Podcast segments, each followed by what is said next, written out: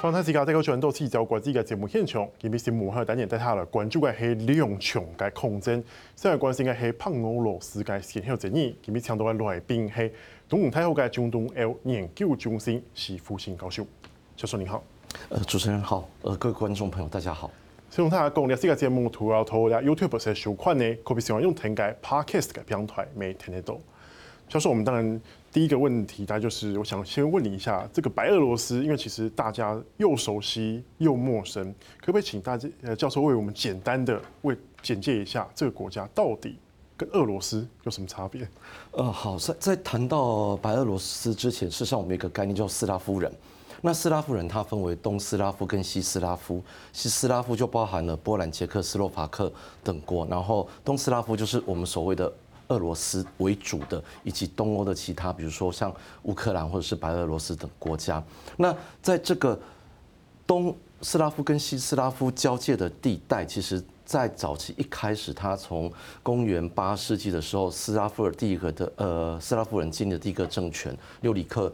大帝他所建立的政权，那时候是在基辅基辅罗斯，然后之后呢，遇到了蒙古入侵之后，整个基辅罗斯它被占领了。那于是，在这个边疆，也就是在今今天的东斯拉夫跟西斯拉夫中间的这个地带，有几个比较小的民族，比如说像所谓的呃白罗斯，或者是我就就今天的白俄罗斯，或者是像黑罗斯，或者是像红罗斯。红罗斯就是他们的头发长得比较偏红，这样子的一个国家，他们就有这些的众小的民族存在这个地方。那白罗斯就是这这里的一支民族。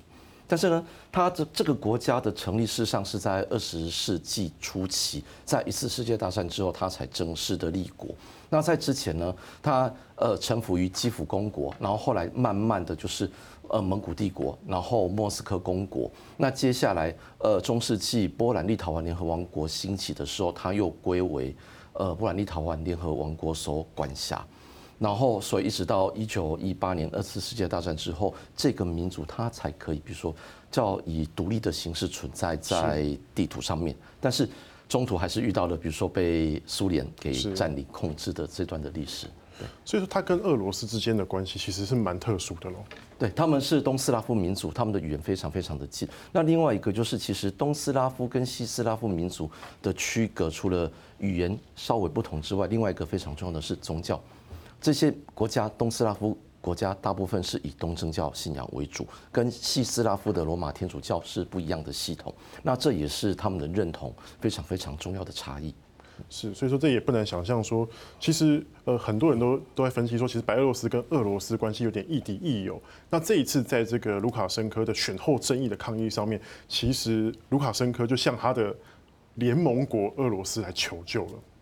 呃，是的。那事实上，为什么卢卡申科他会向俄罗斯求救呢？第一个，就法令上来讲，这次比如说，呃，卢卡申科他跟普京就直接讲说，啊，我朋友有难了，你要来帮忙。那当然，普京作为一个俄罗斯的一个老大，他当然立刻答应说没问题。他根据的是一个呃集体安全呃条约组织，就是 CSTO 这样子一个组织，他。呃，加盟国就包含了之前的社会主义共和国联邦这些，比如说像呃中亚的呃亚塞拜然呐，然后乌兹别克、哈萨克，还有乌克兰，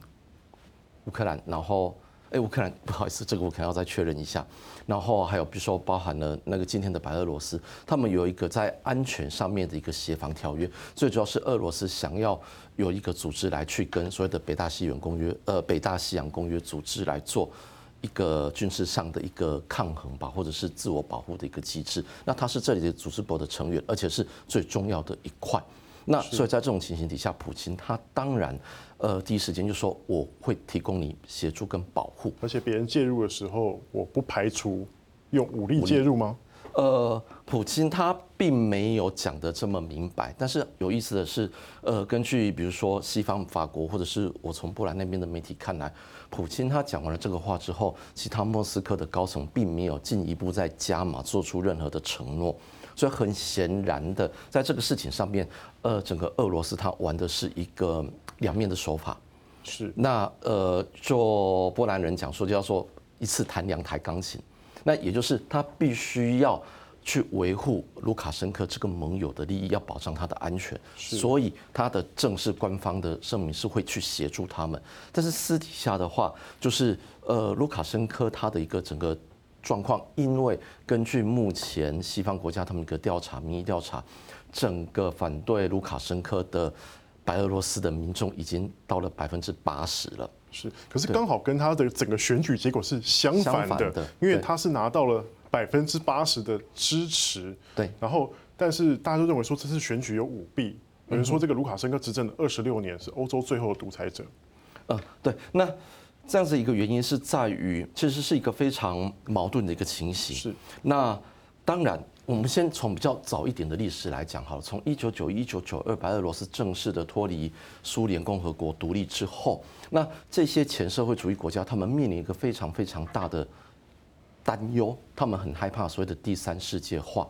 也就是像过去的中南美洲或非洲，就是变成是军阀割据，然后经济落后。重点是在于你从共产制度转为民主化之后，经济成长的果实没有平均的分担到民众身上，它反而变成是一个新的政经财阀的诞生，然后会有新的军头、新的强人的诞生。那所以在一九九五年，一九九四年，卢卡申科他确实掌握政权，而且控制了一段时间之后，他的确的是可以让一般的白俄罗斯民众可以分享到这种民主呃民主改制以后的一个成果，所以借此他稳定了他的一个政权。然后在一九九四、一九九五年以后，他非常的清楚的标榜，他要走的是一个社会主义的市场经济。那所以他要发展社会主义，他是他又要顾及到市场经济。那所以他最大的武器，他比如说他会支援他国营企业，然后透过国营企业来去让一般大部分的工人可以得到薪资的保障。那在遇到经济问题危机的时候呢，他就是用国家银行、国有银行的借贷给国营企业来去稳定这样子的一个呃经济发展的状况。那在除了这样子的一个经济发展状况之外，那当然第一个他。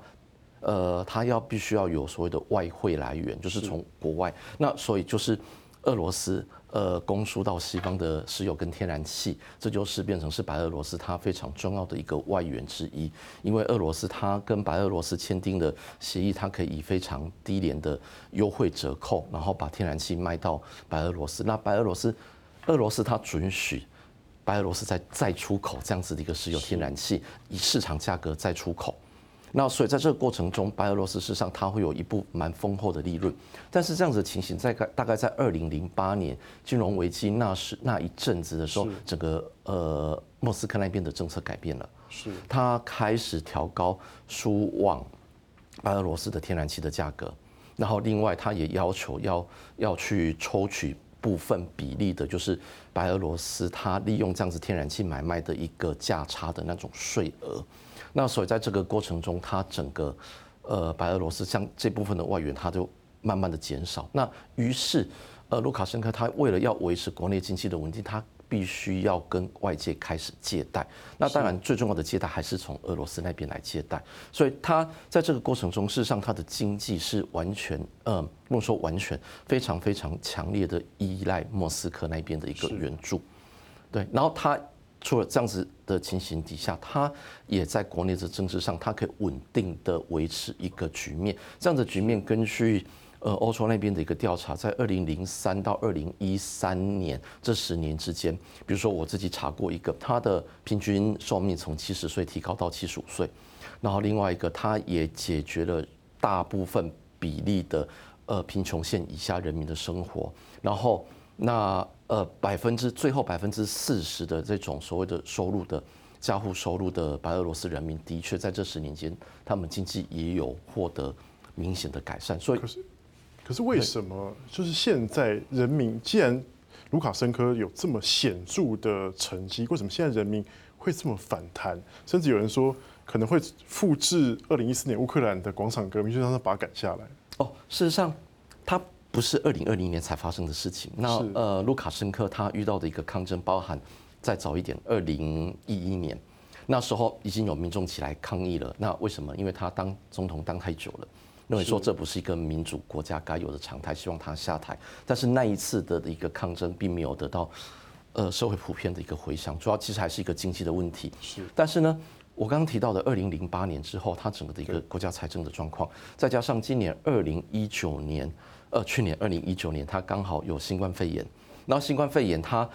减少了整个白俄罗斯出口到欧盟、出口到其他国家的一个订单，然后或者是呃国外。对于他们的投资的也需求也减少，虽然它整个的经济走向从二零一九年来之后遇到了非常非常大的危机。那当然，卢卡申科他非常非常害怕，不只是二零一四的那个那个是乌克兰的冲突，重点是在二零零四年那时候的橙色革命。乌克兰橙色革命的确让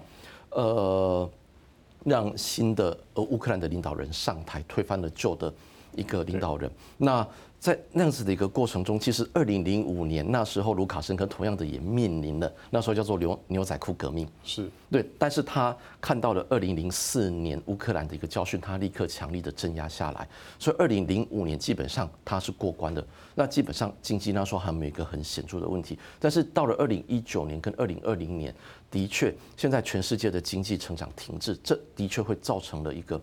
人民对于未来的发展的一个隐忧，再加上真的二十几年的总统任期，真的蛮长的。老师，那当然，他当然面对这些抗议，他其实有回应说，只要你们公投修宪了之后，就可以选你们想要选的总统。那老师，你认为说卢卡申科这样的表态是他在放软吗？还是其实他还是在坚定他的态度？那未来的白俄罗斯会怎么样发展？呃，其实未来白俄罗斯的一个发展，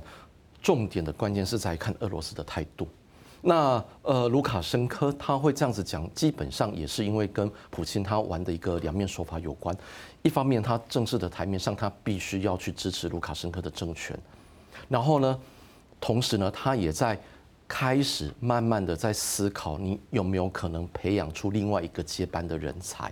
然后给卢卡申科他的一个老战友一个台阶下。所以在这种情形底下，我觉得这是双方互相在策略开始在。找一个可以发展的一个最好不要一个武力冲突的策略。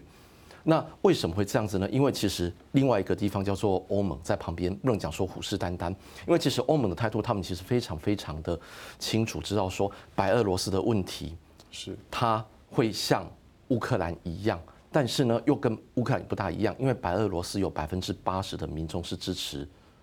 俄罗斯的。那所以呢，在这种情形底下，如果说今天欧盟加大的压力，普京他会开开始着急了，因为他会担心说他又要输掉白俄罗斯。于是，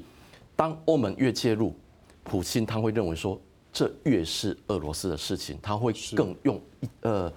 呃无所不用其极的方式来介入到白俄罗斯的一个政局。所以，欧盟在这方面他是宁可想要一个宽松的。那当然，对于白俄罗斯，呃，对俄罗斯而言，他也非常非常害怕，就是说，一旦他武力介入的话，那个支持俄罗斯的百分之八十的民众会不会拥抱欧盟？